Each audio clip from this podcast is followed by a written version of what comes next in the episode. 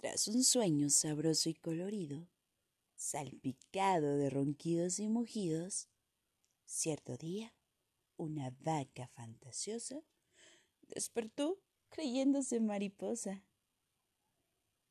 Dando un brinco saltó de la cama, se quitó a toda prisa la pijama y se hizo muy quitada de la pena unas alas de papel y unas antenas. Simulando que volaba, fue buscar una tímida flor donde posar. Caminó algunos minutos y al fin encontró un bellísimo jardín.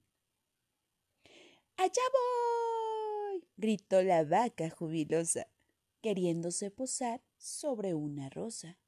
Pero en vez de aterrizar suavemente, como bulto, cayó estruendosamente.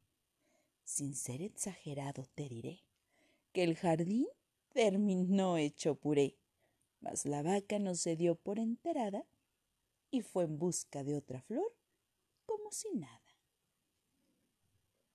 Sin jardines la ciudad iba quedando, pues la vaca sobre todos fue brincando. ¡Hagan algo! vociferaba la gente. Esa vaca saltarina está demente. Muy molestos comentaban los vecinos. Basta ya de semejantes desatinos. Esa vaca se está pasando de viva. Mandémosla a una terapia intensiva. Bien a bien, yo no sé cómo le hicieron, pero todos a la vaca convencieron.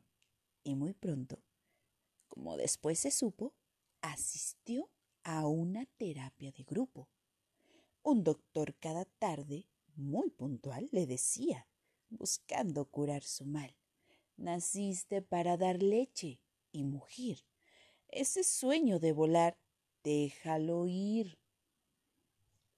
Tras seis meses de consulta prolongada, el doctor al fin le dijo, estás curada, y le dio con gran pompa y alaraca un diploma que decía, soy una vaca.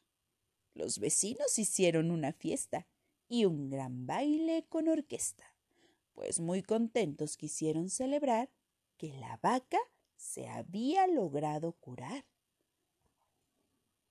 Cuando todos estaban festejando, pasaron tres mariposas volando, y al verlas como un murmullo pequeño, la vaca recordó su antiguo sueño. Entonces, entre suspiros de anhelo, poco a poco se fue elevando del suelo, al tiempo que iba diciendo orgullosa, Véanme bien, soy una mariposa.